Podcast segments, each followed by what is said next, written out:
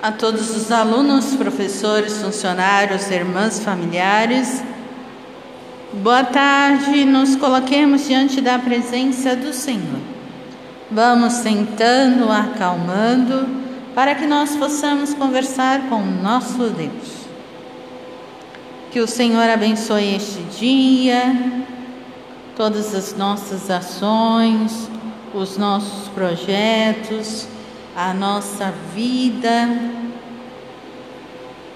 Também continuamos a rezar por todos aqueles que sofrem ainda pela pandemia do coronavírus. Muitos ainda estão no leito do hospital, outros falecidos, que seus familiares estão sofrendo, para que esse momento passe.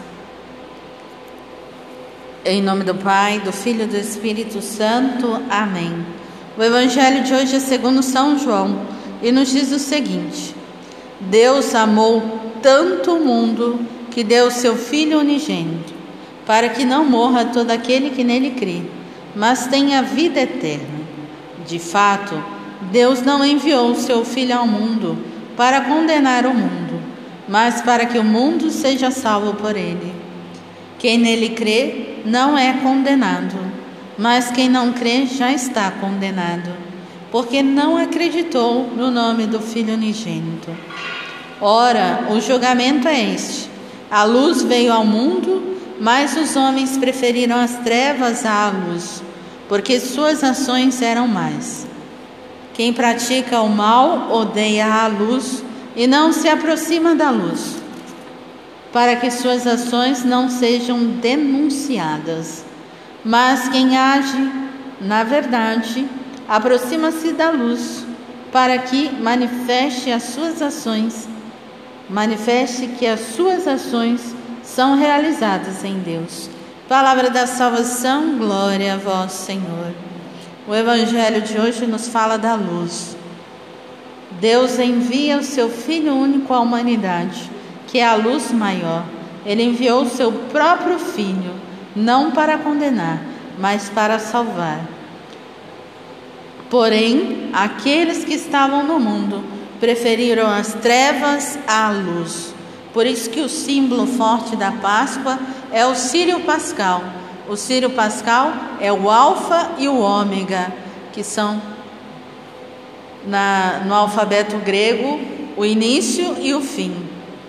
Então, Deus é o início e o fim, o Alfa e o Ômega. Então, que esse mesmo Deus possa ser luz. Por isso que nós acendemos no fogo novo o Sírio Pascal. Quer dizer, Jesus não permaneceu morto, ele ressuscitou. E essa é a nossa fé. E o início do Evangelho fala que Deus amou tanto o mundo que enviou seu Filho único. Quer dizer, Deus é primeiro no amor. Ele nos amou por primeiro.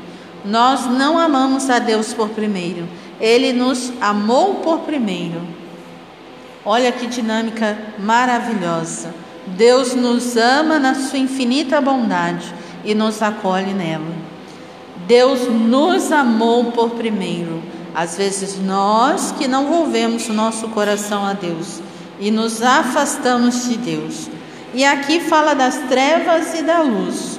E outra coisa que diz assim: quem pratica o mal odeia a luz e não se aproxima da luz, para que suas ações não sejam denunciadas.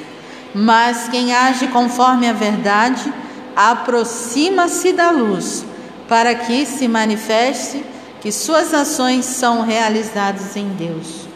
Quem é das trevas não gosta da luz, porque tem convicção que não tem como passar pela luz e ser a mesma pessoa. Quando nós fazemos verdadeiramente a experiência de Deus, Ele não nos permite sermos as mesmas pessoas.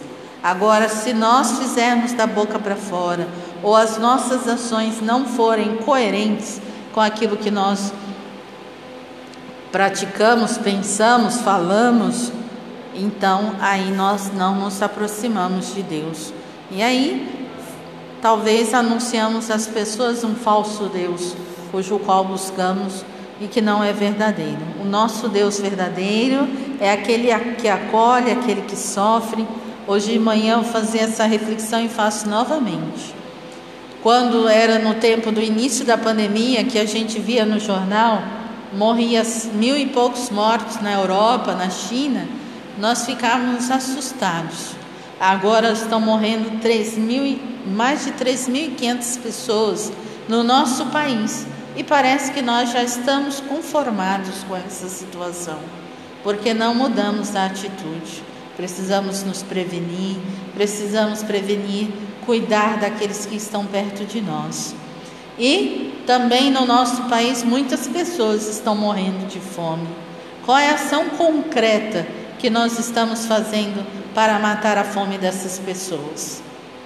É necessário refletir, porque nós não podemos apenas esperar do agir público, mas muitas vezes o nosso vizinho um parente nosso está passando fome e a gente não ajuda. Então, que nós tenhamos a capacidade de olhar para o lado e ver o próximo mais próximo de nós. Fiquemos com essa palavra de Deus neste dia, que Deus nos amou por primeiro, Ele é a luz, que nós façamos sempre opção pela luz e não pelas trevas, para que de fato o reino de Deus aconteça em nossas vidas. A todos, boa tarde e excelentes atividades.